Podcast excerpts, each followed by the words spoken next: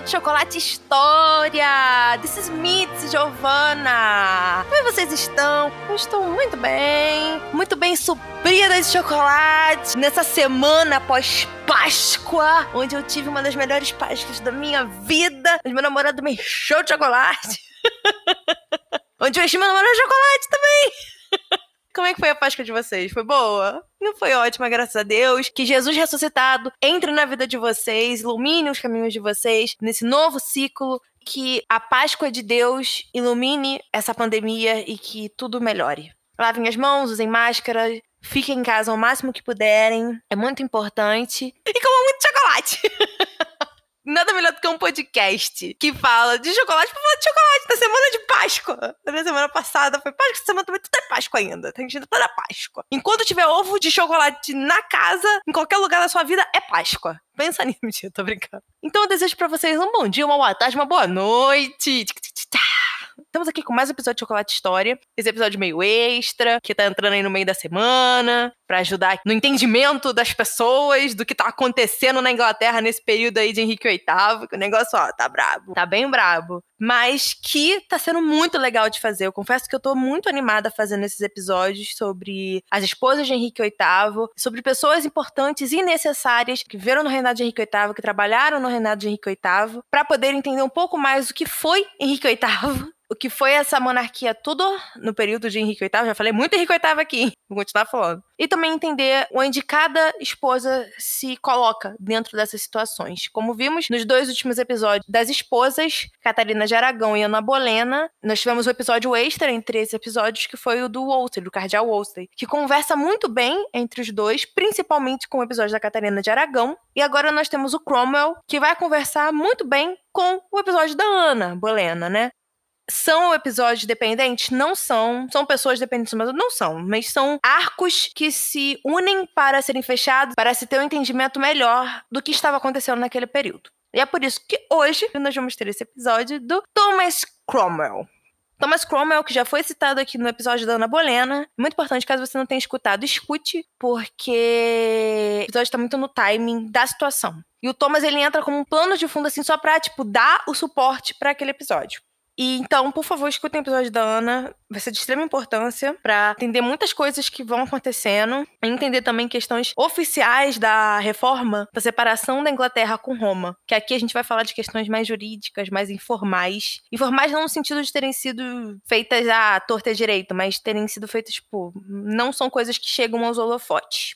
Um ponto que eu queria era me desculpar com vocês, porque desde o episódio da Ana, eu tô falando que o Thomas Cromwell foi primeiro-ministro da Inglaterra. Ele substituiu o Thomas More, o que não é verdade. Eu errei porque eu confundi duas funções. O que acontece? Quando eu falei que o Thomas More, ele era Lord Chancellor e consequentemente primeiro-ministro da Inglaterra naquela época, e aí, nas minhas pesquisas, eu falei, ah, o Cromwell, ele é ministro-chefe do Henrique VIII. Então, eu associei o ministro-chefe a um primeiro-ministro. Mas, na real, não são. São coisas completamente diferentes. O primeiro-ministro, ele vai se ater ao parlamento. Ele é como um representante do parlamento. O ministro-chefe é aquele cara que administra as coisas do rei, como se ele administrasse toda a casa administrativa do rei. E é isso que o Thomas Cromwell faz. Então eu peço desculpa por ter feito essa pequena confusão. Confesso que às vezes a gente chega num período da pesquisa que, tipo, você tá exausto e você fala, você não, às vezes confunde.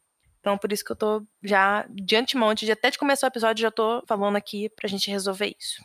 O chocolate de hoje, Giovana, qual é o chocolate de hoje? O chocolate de hoje é o especial dark da Hershey's Café, 60% cacau. Por que que eu escolhi esse? Porque eu acho que é um chocolate muito forte, que ele tem café e é 60% o que vai querer demonstrar a força do Cromwell. E também, de certa forma, em homenagem ao meu irmão, que é advogado, e o Cromwell também era advogado. Meu irmão adora chocolate com café, e adora café e chocolate, enfim, adora tudo misturado assim, desses dois. E aí eu decidi escolher esse, por demonstrar a força que o Cromwell vai ter em todos os anos que ele vai trabalhar ali pro Henrique, em toda a parte da vida dele. E também para homenagear meu irmão, que é advogado e ama café. Então vamos começar o episódio de hoje. Thomas Cromwell. Eu gosto muito do sobrenome, Cromwell. Adoro, acho muito bonito. Muito fácil de falar. Então, nosso querido Thomas Cromwell nasceu em 1485. Novamente, não temos o dia, né, específico do nascimento dele. Por quê? Porque naquela época tinha-se até registros, mas aquilo poderia se perder muito mais fácil do que, por exemplo, a data de nascimento do filho de um rei, ou enfim, do herdeiro do próprio rei. Então, assim, não temos a data de nascimento dele, só o ano, que foi 1485. E ele morreu no dia 28 de julho de 1540. O Thomas, resumindo basicamente o que, que ele foi, ele foi o quê? Um advogado inglês e ministro-chefe de Henrique VIII do ano de 1532 ao ano de 1540. E assim, como que foi a infância, né? Os, os anos antecedentes a Henrique VIII do Cromwell são anos assim muito nebulosos pra gente, não se tem muitas coisas. A gente sabe que ele nasceu em Surrey, em Putney, que ele era filho de Walter Cromwell, que era ferreiro e proprietário de uma hospedaria e cervejaria e também filho de Catherine Maverell. Que há uma possibilidade do pai do Cromwell ser descendente de irlandeses. Não se tem certeza. E que ele tinha duas irmãs. E aí, quando o Cromwell era bem, bem jovem mesmo, ele foi para a Europa continental. E lá ele foi na França, na Itália e nos Países Baixos. Foram esses três países principais que ele visitou. E aí foi onde ele reforçou, aprimorou a educação dele. E aí você fala para mim, tá, Giovana, mas como? Você tem direitinho sobre isso? Não temos tantas informações assim. Dizem que ele foi mercenário, dizem que ele trabalhou para um bispo, para um cardeal, mas nada mais além disso. E que não tem tantas certezas assim. E aí, voltando para Inglaterra, em 1515, ele vai se casar com Elizabeth Wickes. Já era viúva, ela já tinha se casado antes. E os dois tiveram três filhos: o George Cromwell, a Anne e a Grace. O George Cromwell foi o primeiro barão de Cromwell e ele viveu de 1520 a 1551. E ele foi o segundo marido da Elizabeth Seymour. Elizabeth Seymour é irmã de Jane Seymour. Jane Seymour é a terceira esposa de Henrique VIII, o episódio de sexta-feira, agora. Não esqueça de assistir, que vai estar muito bom. Então, assim, isso trouxe essa, essa curiosidade para mostrar como aquela sociedade nobre estava tão próxima uma da outra. As outras duas filhas do Cromwell, né, a Anne e a Grace, elas morreram em 1529. E a mãe também, né, a Elizabeth, a esposa dele. Provavelmente a causa da morte das três foi a doença do suor, né? Que era uma epidemia que acontecia muito na Inglaterra. As pessoas suavam muito, muito, muito, muito, muito, muita febre, muita febre, e morriam. O Cromwell, ele teve uma filha ilegítima que se chamou Jane, mãe é desconhecida, e o Cromwell, ele pagava pelas despesas e pelas roupas da menina, ele bancava a menina. Ela parece ter sido educada dentro da casa do Cromwell, né, da família. E uma coisa interessante é que ele era conhecido por ser um homem que não tinha casos extras conjugais. Então, assim, ele ter uma filha, uma coisa interessante. Mas ele manteve isso bem, bem escondido. Isso não era uma coisa que aparecia tanto, não. Tanto que a gente não sabe nem a mãe dela. Mas uma coisa interessante da Jenny, dessa filha dele, é que ela vai se casar com William Hoke, e no reinado de Elizabeth I, lá muito tempo depois, eles vão ficar reconhecidos nos registros como recusantes. Aí você vira para mim e fala assim, Gi, mas o que é recusante? Recusante naquela época, de Elizabeth I principalmente, eram pessoas que se recusavam a assistir os serviços anglicanos, ou seja, se recusavam a praticar o anglicanismo, que é a religião né, oficial da Inglaterra. E no caso da Jenny, do marido dela, eles eram católicos, né? Se colocavam como católicos. Mas eu podia ser recusante, mas ser, sei lá, luterano. Enfim, né? Não tô querendo dizer que você, para você ser recusante, você precisa ser católico. Não. Você pode ser recusante, mas ser protestante também. Ser de outra vertente protestante, né? E não necessariamente católico. Em 1520, o Cromwell ele já havia se estabelecido nos círculos mercantis e jurídicos de Londres, ou seja, ele já era conhecido dentro desses dois círculos. Em 1523, ele passa a ter um assento na Câmara dos Comuns, ou seja, no parlamento. Porque ele não era nobre, então se ele vai ter um assento no parlamento, vai ser na Câmara dos Comuns, ou seja, na parte de pessoas não nobres. E em 1524, ele vai se tornar um membro da Gray's Inn. O que, que significa Gray's Inn? Gray's Inn é uma associação de advogados que tem em Londres. Acho que, se não me engano, são quatro associações e a Gray's Inn é uma delas.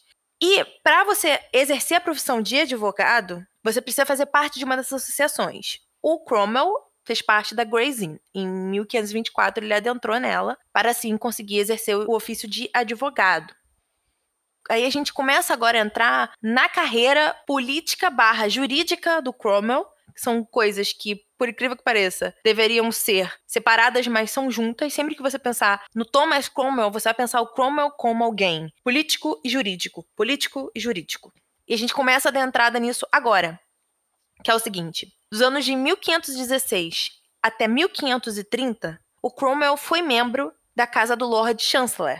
E quem era o Lord Chancellor daquela época? Thomas Wolsey.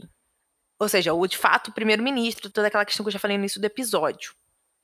E a posição que ele tinha dentro dessa casa, quando a gente fala casa, não é casa de morada, mas é casa de é casa administrativa. É o corpo administrativo daquela pessoa.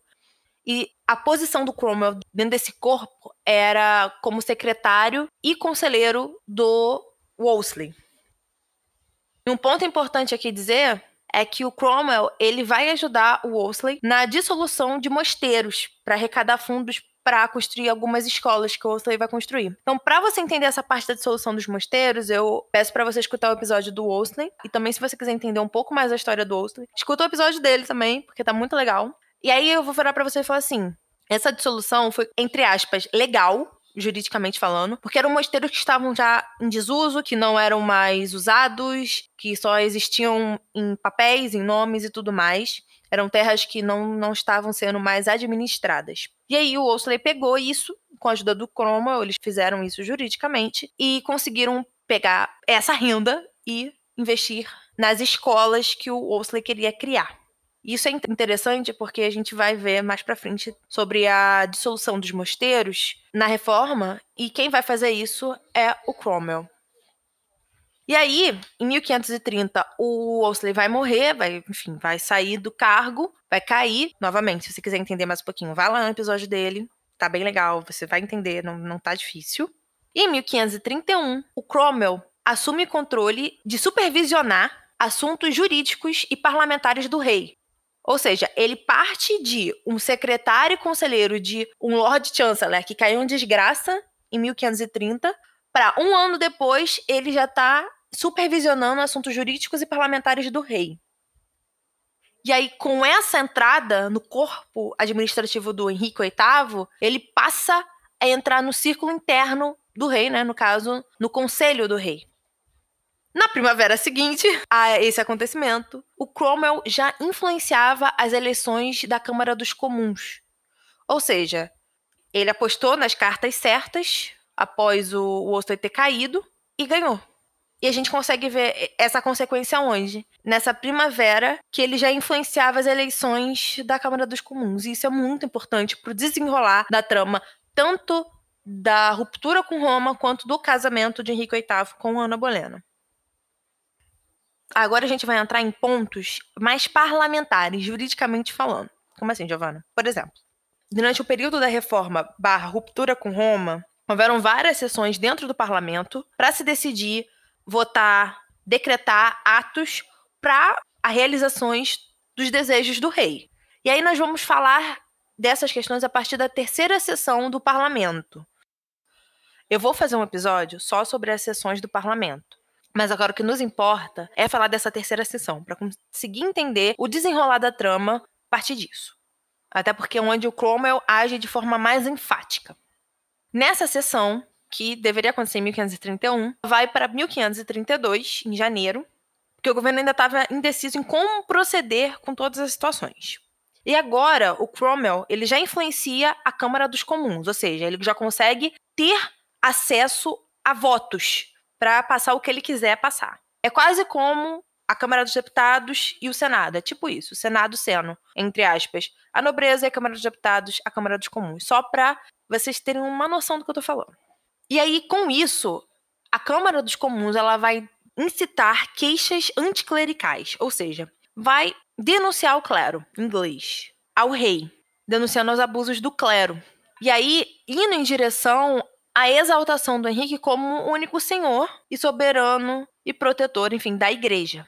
É aí que a gente já começa a entender o ponto de partida para a ruptura, porque ainda não há uma ruptura ruptura. A ruptura ela vai acontecendo aos poucos até o ato final, que aí sacramenta de vez. O clero inglês ele tenta resistir, porém o que acontece? Ele já não é mais judicialmente isento da justiça leiga. Na real, ele se torna um igual a qualquer um outro cidadão ou instituição leiga, onde a justiça dele tem que ser feita através dos tribunais do rei e não mais através de tribunais eclesiásticos. Ou seja, não deu em nada, o clero saiu perdendo nessa história toda.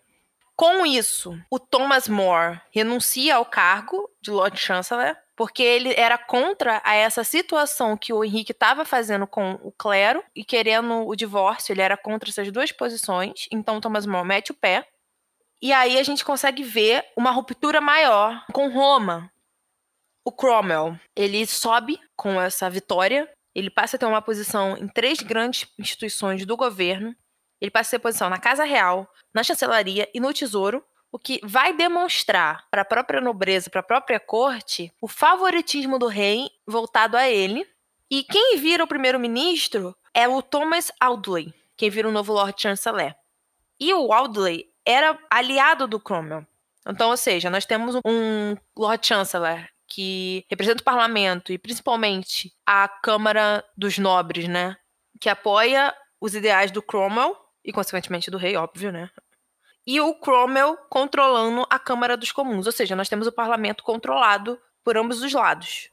Ou seja, vai passar tudo que o rei quer que passe, porque os dois lados estão bem administrados. E aí, em abril de 1533, o Cromwell vai conseguir que o parlamento aprove uma lei que nenhum casamento do rei pode ser contestado em Roma. Ou seja, ele pode casar com quem ele quiser e Roma ou qualquer pessoa que quiser reclamar não pode contestar isso em Roma. Tem que contestar isso na Inglaterra, porque o Henrique é o senhor de tudo aqui. E o casamento é aqui, ele é o senhor daqui, e é isso aí, você se fode aí. É tipo isso. E com isso, a gente dá início, né, na entrada, né, do divórcio do Henrique com a Catarina de Aragão, e enfim, o casamento dele com a Ana Bolena, depois de sete anos de relacionamento.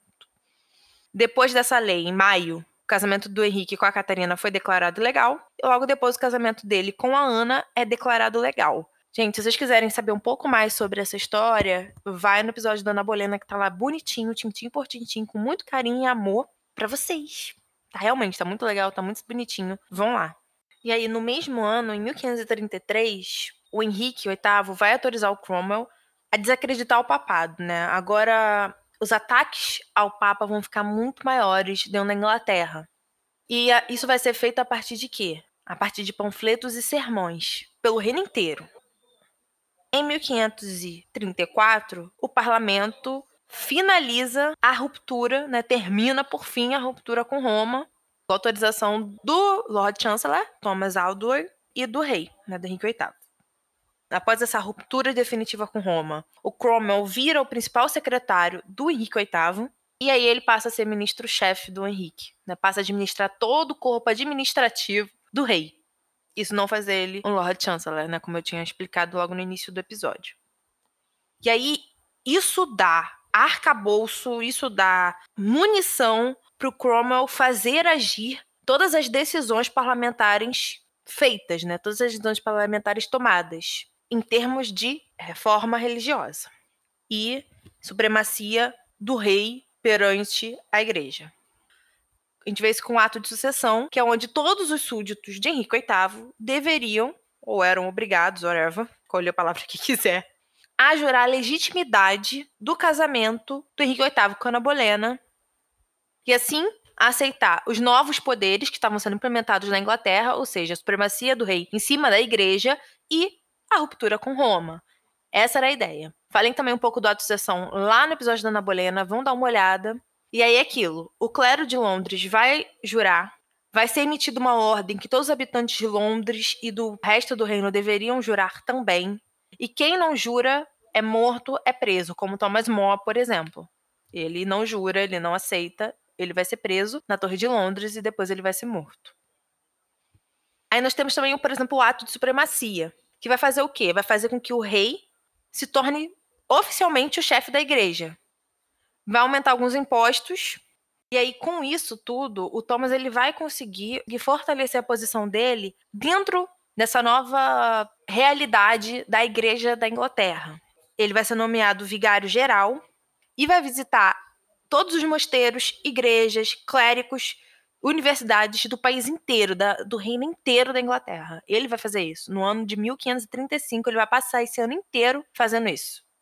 Administrando, organizando, catalogando, colocando tudo em ordem e, de fato, em prática. Por fim, a Ana Bolena vai cair. Aqui, gente, eu não vou falar sobre a queda da Ana Bolena, apesar do Cromwell estar envolvido, eu não acho que cabe aqui entrar nesse quesito, que eu já falei sobre isso no episódio da Ana Bolena, bem explicadinho, já trabalhei as questões das análises, das teorias, né? E a ideia aqui é mostrar um lado do Cromwell a qual ninguém nunca fala, ou a qual falam muito pouco. E a posição dele dentro da queda da Ana Bolena, todo mundo fala. Então, assim, Cromwell na Ana Bolena, escuta o episódio dela. Tô falando tranquilinha, tá muito de boa, de verdade. Porque acho que aqui vai acabar saindo do foco do próprio Cromwell e das ações dele dentro do governo, né, como político e jurista, falar sobre a questão da Bolena. Ah, mas isso não entra, Giovana? Entra. Só que ele fez outras coisas aqui. Coisas que, no momento, são mais interessantes relatar do que falar do, da queda da Ana, a qual eu já falei no episódio anterior. Então vamos lá dar uma olhada. Acho que vai ser bem melhor. E aí nós chegamos, por exemplo, nas questões mais cruciais da vida jurídica, política e da própria vida do Cromwell, de certa forma, que é as ações que ele vai tomar que vão marcar a reforma inglesa, onde não há volta. E, consequentemente, isso vai fazer com que ele vá decaindo. Ou não, né? Enfim, anyway, vamos ver. A primeira questão é a dissolução dos mosteiros. Cromwell, ele vai ser implacável com isso. Ele vai dissolver a maioria dos mosteiros, se não todos. Algumas raras exceções sobrevivem. E também, por exemplo, ele vai destruir grandes coleções de livros em universidades da Inglaterra que tratavam de assuntos papais, de assuntos. Então, assim, ele vai começar a ser mais enfático na reforma, tomar algumas atitudes na reforma, muito porque o Henrique VIII mandou, não necessariamente, ok? Não tô falando que ele passou por cima do rei em nenhum momento. Mas, por exemplo, a dissolução dos mosteiros foi ideia dele. Ele levou pro Henrique, mostrou o plano, o Henrique falou assim: não, tudo bem, executa. Então, assim, partiu dele algumas coisas que marcaram essa reforma da igreja no período do Henrique VIII. Em 1536, vai ocorrer a primeira tentativa de esclarecer a doutrina religiosa após, de fato, o rompimento com Roma. Porque eles, assim, eles vão romper com Roma, agora falar assim, tá, o que, que a gente faz agora? A gente tem uma igreja aqui, e como que a gente vai seguir com essa igreja. Os mesmos preceitos de Roma, só que a gente nega o papado. Se a gente nega o papado, como que a gente vai respeitar a hierarquia eclesiástica? Questões da própria, da própria instituição católica romana que estavam sendo questionadas porque eles já não faziam mais parte dessa instituição. Então, como é que a gente vai manter algo se a gente não faz mais parte dela? Aí nós temos, por exemplo, os dez primeiros artigos da Igreja, da Reforma da Igreja da Inglaterra, que é a primeira declaração doutrinária da Igreja da Inglaterra pós o período papal, né? Pós o rompimento com Roma. O Cromwell apoiava, ok. Aí vocês vão falar assim, Gi, quais são esses 10 artigos? Então, é que não são só 10 artigos, é que assim, ao longo dos anos, até se estabelecer de fato a igreja anglicana, são muitos artigos feitos. Então, assim, eu acho que agora não cabe a mim, tipo, citá-los aqui. Porém, eu tô planejando, depois de acabar com a série das esposas, em fazer uns episódios só voltados para a reforma da igreja na Inglaterra, da estruturação do anglicanismo na Inglaterra, para vocês entenderem mais, porque a gente está falando tanto disso agora que eu sei que vai surgir muitas dúvidas, muitas questões e que vão ser legais serem respondidos, mas aí eu tenho que dar tempo ao tempo, porque não adianta nada eu chegar com um episódio falando várias coisas sobre a igreja da Inglaterra, sendo que eu já tô seguindo uma linha falando de esposa e tudo mais. Então, assim, a ideia vai ser terminar as esposas e aí trazer alguns episódios sobre isso. E depois continuar com a Tudor e tudo mais.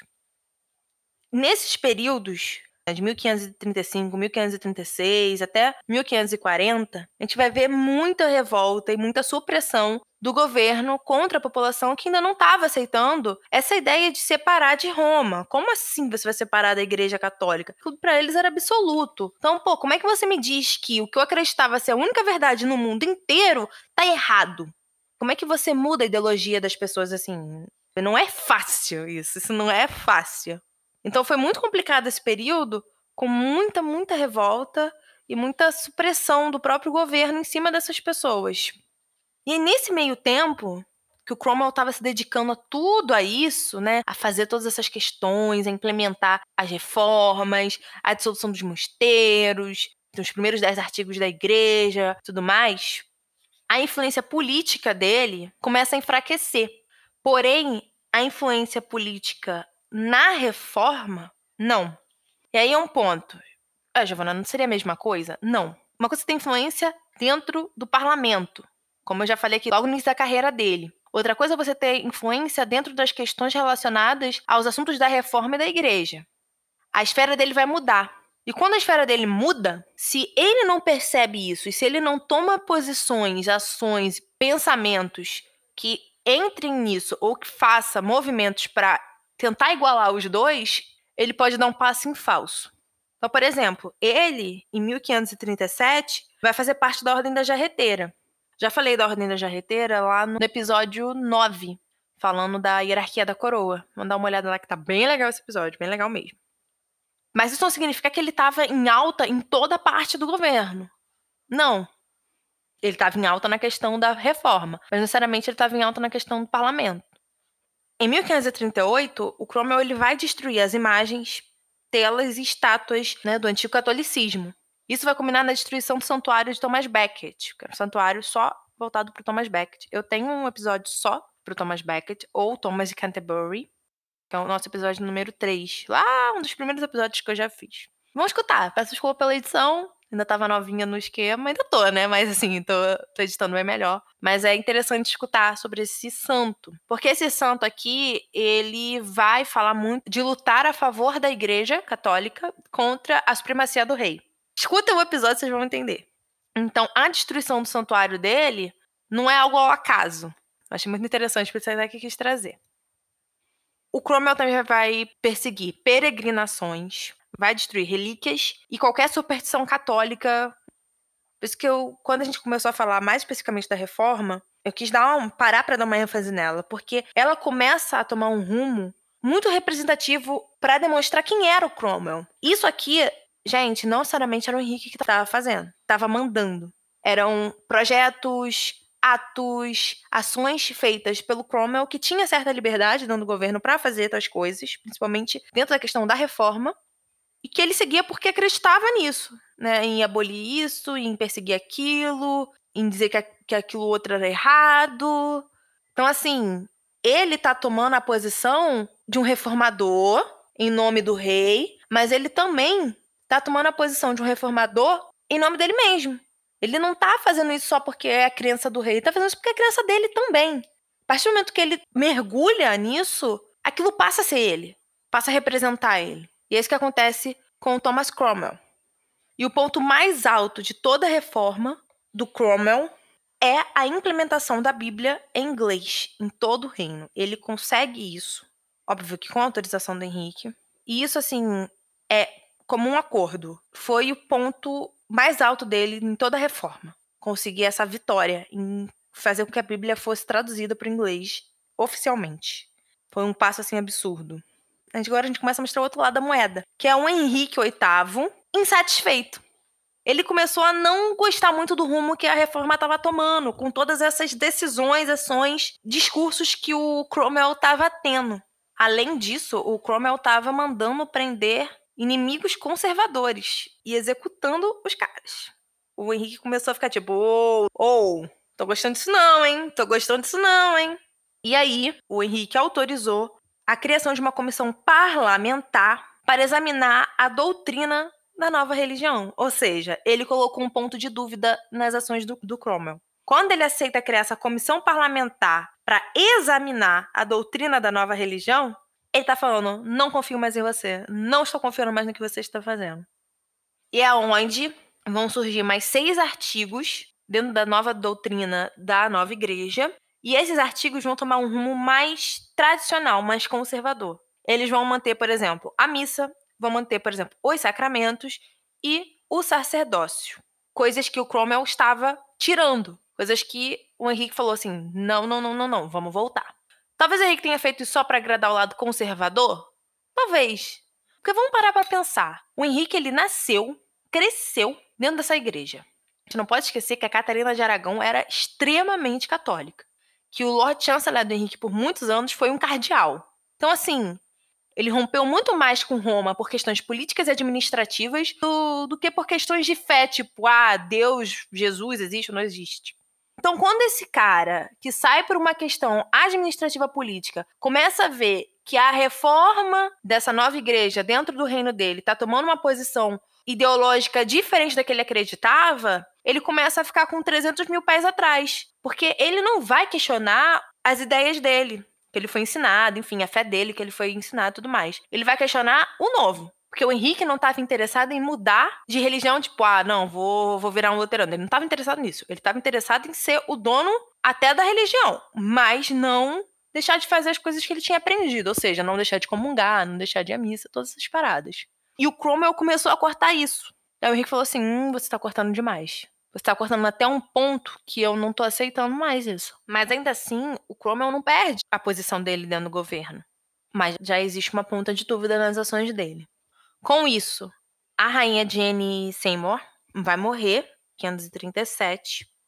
E em 1539, o Henrique VIII vai aceitar o conselho do Cromwell de se casar com a Ana de Cleves, que era uma alemã, irmã do Duque de Cleves, William, alemão também. Vou falar sobre, sobre essa história lá no episódio da Ana de Cleves, esperem para ver. Em 1540, o Henrique vai dar o condado de Exers para o Cromwell. E nesse mesmo ano, o mandado do Cromwell como ministro-chefe estava chegando no fim. E aí, os opositores do Cromwell, burros nem nada, usaram a pontada de desconfiança do Henrique com relação à reforma e usaram a raiva que o Henrique sentiu em casar com a Ana de Cleves para derrubar o Cromwell, porque quem arrumou tudo bonitinho para o casamento do Henrique e da Ana de Cleves foi o Cromwell. Então, assim, usando esses dois argumentos, da desconfiança da reforma e o casamento fracassado do Henrique com a Ana de Cleves, os opositores começaram a bombardear o Cromwell. E aí ele cai. Mais especificamente no dia 10 de junho de 1540. Ele estava numa reunião de conselho e ele foi preso, sob várias acusações e foi levado para a torre. Giovana, quais foram as acusações feitas a ele. Até agora não, a gente não viu nada que chamasse atenção. Ele foi acusado de fazer acordos com os anabatistas, que eram, são protestantes radicais e a Inglaterra era contra. Ele foi acusado de ter práticas corruptas, de ter clemência em questões judiciais, de tirar proveito em questões para o próprio uso pessoal, de proteção a vários tipos de protestantes, a hereges e de negar a transubstanciação. Foram esses argumentos que fizeram o Thomas ir para a torre. São verdadeiros, Giovana? É aquilo, não sei, né? A gente sabe de uma coisa: protestante ele era. Ele tinha ideias diferentes da maioria dos nobres, da maioria da corte de Henrique VIII, até do próprio Henrique. Mas isso fazia protetor de herege, de não sei o que, de Anabatista e os caramba? A gente não sabe, né? Realmente não. Eles precisavam de motivos para poder prender o Cromwell. Ele vai perder todos os títulos que ele ganhou ao longo dos anos trabalhando para o rei. E o Henrique vai adiar a execução do Cromwell até a anulação do casamento dele com Ana de Cleves. Quando a anulação chega, Cromwell vai ser executado sem julgamento. Ele foi decapitado no dia 28 de julho de 1540, no mesmo dia que o Henrique casou com a Catherine Howard. E a cabeça do Cromwell foi colocada em uma lança exposta na ponte de Londres, que era a única ponte que ligava as duas partes da cidade, né? Separadas pelo Tâmisa. Dizem as más línguas que o Henrique se arrependeu, né? Que ele começou a culpar depois os conselheiros, enfim, os ministros, falando que eram culpa dessas pessoas o fato do Cromwell ter morrido. Mas é aquela questão, né? O Henrique ele chegou no, no ponto da vida dele, principalmente após a morte da Jane Seymour, que ele começou a ficar muito inconstante. Ele já era depois de um tempo, ele começou a ficar mais. Então, assim, ele assinou a execução do cara. Não foi ninguém que obrigou ele a assinar. Então, não é culpa de ninguém. Aí a gente anda num ponto muito interessante. O Thomas Cromwell era protestante, Ivana? Era. Por causa da reforma ou porque ele já era protestante em si? Pelos dois. Por causa da reforma, porque se você não quer perder sua cabeça, você vira protestante. E porque ele já tinha essa predisposição.